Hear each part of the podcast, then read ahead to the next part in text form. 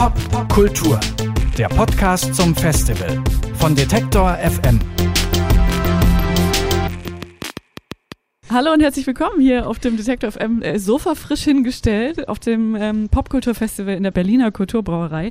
Und die ersten, die hier Platz genommen haben und es ein bisschen warm sitzen werden für uns, sind Marit Posch und Raymond Merkel von Monkey Town Records, ein Label für elektronische Musik. Ihr habt euch 2009 hier in Berlin gegründet. Ihr feiert also diesen Sommer oder dieses Jahr ein bisschen Jubiläum. Genau, haben wir schon. Habt ihr schon? Quasi, ja.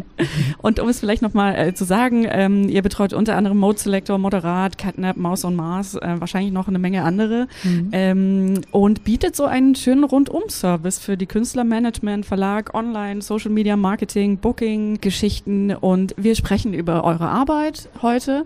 Was bedeutet das im Jahr 2019, ein Indie-Label in Berlin äh, zu haben wie Monkey Town? Meine erste Frage ist eigentlich, ihr macht das seit zehn Jahren, von wie viel Illusionen habt ihr euch in dieser Zeit schon verabschiedet? Du siehst nicht, nee, man hört nicht, ähm, wie wir grinsen. Und es ist ein sehr breites Grinsen, muss man dazu sagen. Dieses unhörbare Grinsen sagt ja eigentlich, dass es an irgendeiner Stelle trotzdem immer noch Spaß macht. Natürlich gibt es äh, im wahren Leben manchen Traum, der nicht ganz so funktioniert. Das gibt es privat und geschäftlich. Und es gibt aber auch Sachen, auf die wir ganz stolz sind. Und es gibt natürlich irgendwie auch tolle Erfolge, die wir haben und die wir jetzt nach zehn Jahren feiern. Und schon allein der Fakt, dass wir nach zehn Jahren irgendwie auch immer noch so als interessant und frisch wahrgenommen werden, ist ein Grund zu grinsen und zu feiern. Was hat euch denn ursprünglich bewogen, das zu machen? Ein bisschen Wahnsinn gehört ja wahrscheinlich dazu.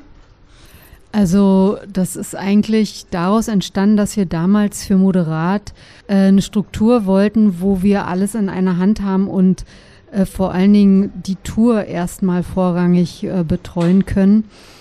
Und dann ist uns relativ schnell klar geworden, dass wir das gerne generell auch anbieten würden für Künstler, natürlich für den Hauptkünstler Mode Selector erstmal vornehmlich, aber die Label-Idee an sich ist eigentlich entstanden, um Sirius Mo zu Hause zu geben, weil der ein sehr enger Freund von uns allen ist und äh, wir gern wollten, dass der sozusagen wohlbehütet einfach nur Musik machen kann und weiß, der Rest, äh, da gibt's Leute, die sich drum kümmern. Und so ist es eigentlich sehr organisch gewachsen. Es sind neue Künstler dazugekommen.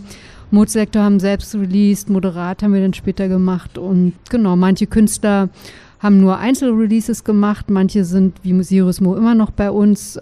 Das ist ganz unterschiedlich. Aber im Kern waren es genau diese beiden Wünsche. Einmal für die beiden Jungs von Mode Selector, alle Aufgaben, die man in so einem Künstlerleben so hat, an einen Tisch zu bekommen, damit wir selbst bestimmen können, damit wir die auf kurzem Weg beraten können. Es ging auch um so eine bestimmte Art von familiärer Atmosphäre, dass man irgendwie sich auch mal äh, streiten kann und am nächsten Tag sich trotzdem wieder darüber unterhält und irgendwie diese ganzen ähm, Gewerke gewisser, gewissermaßen an einem Tisch sind. Und es ging aber auch einfach um den Spaß, irgendwie so einen Künstler wie äh, Sirius Mo zu unterstützen, einfach stolz drauf zu sein, dass man so eine coole, lustige Musik in seinem Portal irgendwie releasen kann. Und es ging auch um den Spaß, sich für die Zukunft sowas zu schaffen, wo man halt eben jetzt nach zehn Jahren immer noch Lust hat, sich umzugucken, was es so an einzigartigen, interessanten Sachen alles so gibt. Mare, du hast ja gerade so in einem Halbsatz äh, quasi mit eingeschummelt, dass ihr sehr gut befreundet seid mit wahrscheinlich vielen eurer Künstler. Ihr seid ja auch sehr klein und ich nehme an, dass es dann ein bisschen familiärer ähm, zugeht. Aber wie kriegt man da die Balance zwischen, ihr seid gut befreundet und auf der anderen Seite ist es natürlich ein Business. Wie bringt man das zusammen?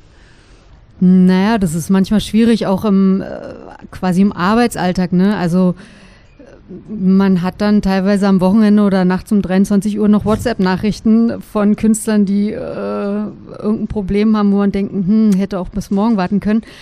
Und dann ist natürlich einerseits, wenn man befreundet ist, kann man sagen, ey, äh, nee, jetzt nicht, muss bis morgen warten. Aber andererseits fühlt man sich natürlich auch freundschaftlich dann verpflichtet, äh, sich damit dann doch auseinanderzusetzen.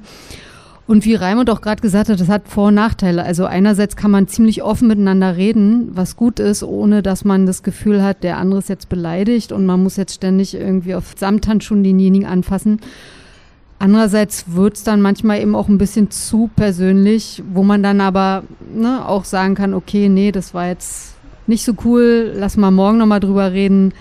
Dann kommt aber auch dazu, dass wir nicht unbedingt alle Künstler aus dem engen Freundeskreis ist. Also Mozelektor ist einfach speziell, weil äh, Raimund ist verwandt mit einem von denen. Ich war mit beiden mal jahrelang in der WG. Also das ist halt der Extremfall. Andere Künstler kommen aus dem Dunstkreis, die kannte man vorher schon.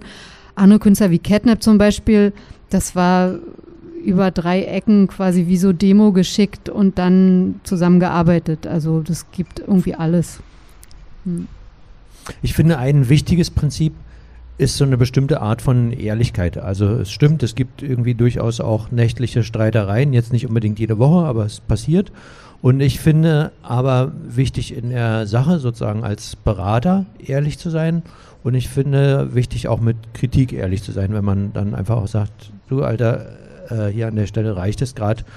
Und im Moment haben wir eigentlich ein noch relativ erträgliches Maß so von solchen Sachen und es fühlt sich immer noch irgendwie gut, interessant und manchmal auch lustig an. Raimund, du hast gesagt, dass ähm, eine der Dinge, auf, auf, die ihr besonders stolz seid über die zehn Jahre, ist, dass man euch immer noch als äh, spannend und interessant und frisch und etwas anders wahrnimmt. Wie viel Glück ist denn dabei, auch solche Talente, solche Künstler zu finden, die genau dieses Ungewöhnliche so ein bisschen mitbringen?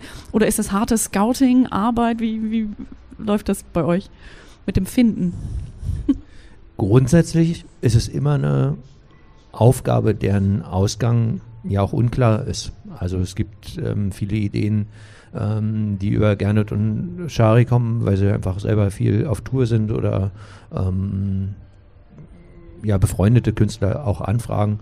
Es gibt natürlich auch Anfragen, die einfach an unsere Demo-E-Mail-Adresse kommen, äh, unterschiedlichster Art. Und ich glaube, man muss ähm, einfach verschiedene Schlingen so legen und dann versuchen, sich ja halt möglichst gut und schlau zu entscheiden. Und ein ganz wichtiges Kriterium ist irgendwie eine Form von Einzigartigkeit. Das ist eigentlich das, wonach wir immer suchen. Also immer, wenn jemand so eine Demo schickt und sagt, guck mal, das klingt doch wie Sirius Mo, dann ist dieser Twist von Beginn an falsch, weil die Suche ist immer irgendwie eine Art von einzigartigen, speziellen, charismatischen Projekt. Und da versuchen wir uns gut zu entscheiden. Es gelingt uns mal ganz toll, manchmal haben wir Glück. Und äh, andere Träume werden auch manchmal nicht wahr. So ist das Leben. ähm, wenn es bei euch sowas gibt wie einen normalen oder typischen Bürotag, wie würde der aussehen? Oder gibt es den einfach nicht? Mm, ja, bei uns ist so, dass eigentlich äh, alle, die bei uns sind, also die, die wenigsten voll arbeiten. Also es gibt, es gibt eine Kernzeit, wo die meisten da sind. Wir haben ja auch äh, zum Beispiel jemanden, der nur den Webshop macht. Äh, wir haben Praktikanten eher selten, aber haben wir auch manchmal. Dann ähm, Maria, die die PR macht, die ist halt an drei Tagen da.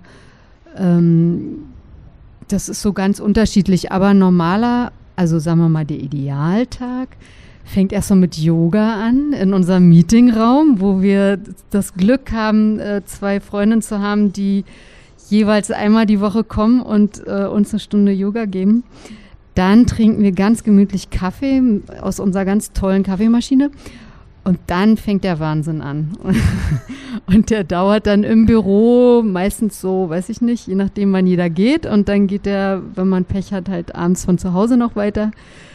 Aber ähm, genau, wir haben wöchentliche Meetings, wo wir uns alle zusammensetzen und so kurz die Sachen besprechen, die alle interessieren und sonst finden wir uns dann immer so untereinander. Ihr findet aber schon auch noch Zeit, einfach Musik zu hören und zu genießen oder ist es immer mehr so mit so einem professionellen also Anschwung? ich kriege meistens die Demos und ich höre die auch vor und ich bin da, muss ich ganz ehrlich sagen, sehr professionell. Also ich skippe rein und weiß eigentlich relativ schnell, ob es interessant ist oder nicht. Und wenn ich denke, es ist interessant, dann schicke ich es an Shari und Gernot, die das ANA ja betreuen. Ja, das ist leider so. Und wenn dann per Post eine CD kommt, dann ist die Wahrscheinlichkeit, dass sie irgendwo äh, nicht im Laufwerk landet, relativ hoch. Leider. Also weil dafür dann meistens doch die Zeit nicht da ist oder man gar kein Laufwerk mehr hat oder CD-Player. Aber im Grunde versuche ich schon alles anzuhören und äh, beantworte auch immer alles. Also das finde ich sehr, sehr wichtig, dass die Leute wirklich Feedback haben, auch wenn es nur heißt, nee, sorry, passt nicht zu uns. Aber das finde ich, ist man den Künstlern schuldig. Tut es manchmal auch weh, wenn ihr sagt, ähm, nee, das passt nicht richtig, es ist zwar toll und ich äh, weiß das auch zu schätzen, was du machst, aber es passt nicht zu Monkey Town? Klar, andererseits ist es ja so, wenn jemand jetzt äh, ein Death Metal Demo schickt an uns, äh, dann frage ich mich, okay, was soll das jetzt? Ne? Das macht ja keinen Sinn und sowas passiert. Also jetzt nicht Death Metal, aber es kommen schon wirklich Anfragen, wo man denkt, okay, das ging jetzt einfach an 50 Labels, egal an wen. Und dann habe ich da jetzt nicht so viel Mitleid mit den Leuten, weil man muss sich halt vorher angucken, wen will man ansprechen und das muss halt passen. Aber klar, wenn man was absagen muss, weil man weil es nicht passt, dann hofft man natürlich, dass der oder diejenige woanders ein gutes Zuhause finden. Ich glaube, die schwierigen Fälle, Fälle, kommen eher aus so einem Kreis von Künstlern, mit denen man befreundet ist und mit denen man schon gearbeitet hat, wenn jemand so ein Album abgibt, wo man denkt, ich glaube nicht. So, das ist dann, das sind ja auch so eine Sachen, wo man äh, solche Fragen sind ja auch nicht richtig falsch. Das ist immer irgendwie auch so eine Art von Abwägung. Und wenn man dann zu Künstlern schon so eine persönlichere äh, Bindung hat, dann wird es schwieriger. Ich habe mal den Vorwurf gehört, wir würden unsere Macht missbrauchen, als wir jemanden seinem Album nicht veröffentlichen wollten. Ähm, aber genau, das ist am Ende dann auch ein bisschen lustig. Fühlt ihr euch denn aber, also man kann darüber lachen, aber fühlt ihr euch in gewissem Sinne auch ein bisschen mächtig, weil ihr natürlich auch für Leute potenziell einen Karriereanschub geben könnt? Ehrlich gesagt, nein. So, wir, ich glaube, also ich fühle mich verantwortlich, wir fühlen uns verantwortlich, einen möglichst schönen, krediblen und künstlerisch wertvollen Katalog zu haben. Das ist das, was, was wir versuchen und das ist unsere höchste Verantwortung und einfach auch die Prämisse. So, das ist das, wo wir jetzt nach zehn Jahren irgendwie auch drauf zurückblicken. Natürlich auch mit Highlights und mit Sachen, die vielleicht nicht 100% waren, aber der Anspruch, ist, äh, Musik zu veröffentlichen, die halt so eine bestimmte kreative Qualität hat, irgendwie so eine Art von Uniqueness und auf die wir am Ende stolz sind. Es geht immer um dieses auch so selber stolz drauf sein und dass man sich damit irgendwie so gemein macht. Und das ist ja auch sehr persönlich. Also das ist ja ein persönlicher Geschmack, den wir intern schon, sagen wir mal, zu 80 Prozent teilen. Deswegen sind die Entscheidungsfindungen eigentlich relativ homogen. Aber es gibt auch Sachen, wo zwei von vier sagen, nee, finde ich nicht so cool. Und dann hören die anderen sich das nochmal an und dann werden Entscheidungen auch revidiert. Also man hört schon aufeinander und vertraut auch dem Geschmack. Aber letztendlich ist es persönlicher Geschmack. Also das hat nichts mit gut oder schlecht zu tun, sondern passt dann nicht. Hattet ihr jemals einen Plan B, falls es nicht klappt mit Monkey Town Records? Ihr guckt gerade nicht so, als ob.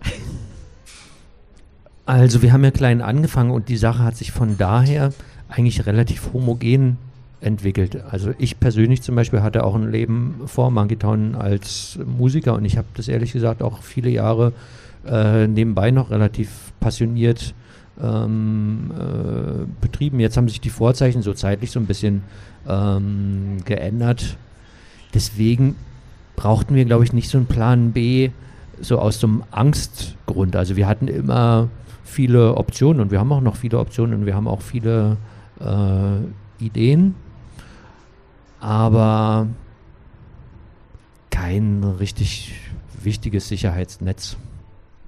Nee, und das ist auch so, dass ähm, viele von uns nebenbei auch noch was anderes machen, also andere Projekte betreuen oder wie Raimund, der dann lange noch im, in, in Ensemble gespielt hat, aber jetzt so von, das ist halt die persönliche Seite, aber so die professionelle Seite jetzt mit dem Unternehmen, wir müssen uns zum Glück jetzt finanziell keine Sorgen machen und es kommen auch immer Sachen und selbst wenn jetzt mal ein halbes Jahr nichts Neues kommt, müssen wir uns auch keine Sorgen machen. Also wir kriegen das irgendwie immer ganz gut hin, dass sich das äh, finanziell hält, aber man muss natürlich immer gucken. Also man, wir müssen uns schon überlegen, okay, was machen wir denn nächstes Jahr? Macht ihr in welchen Zeiträumen plant ihr? Gibt es da fünf Jahr Pläne oder äh, plant ihr die nächsten zehn Jahre Schön Monkey Town? Wär's.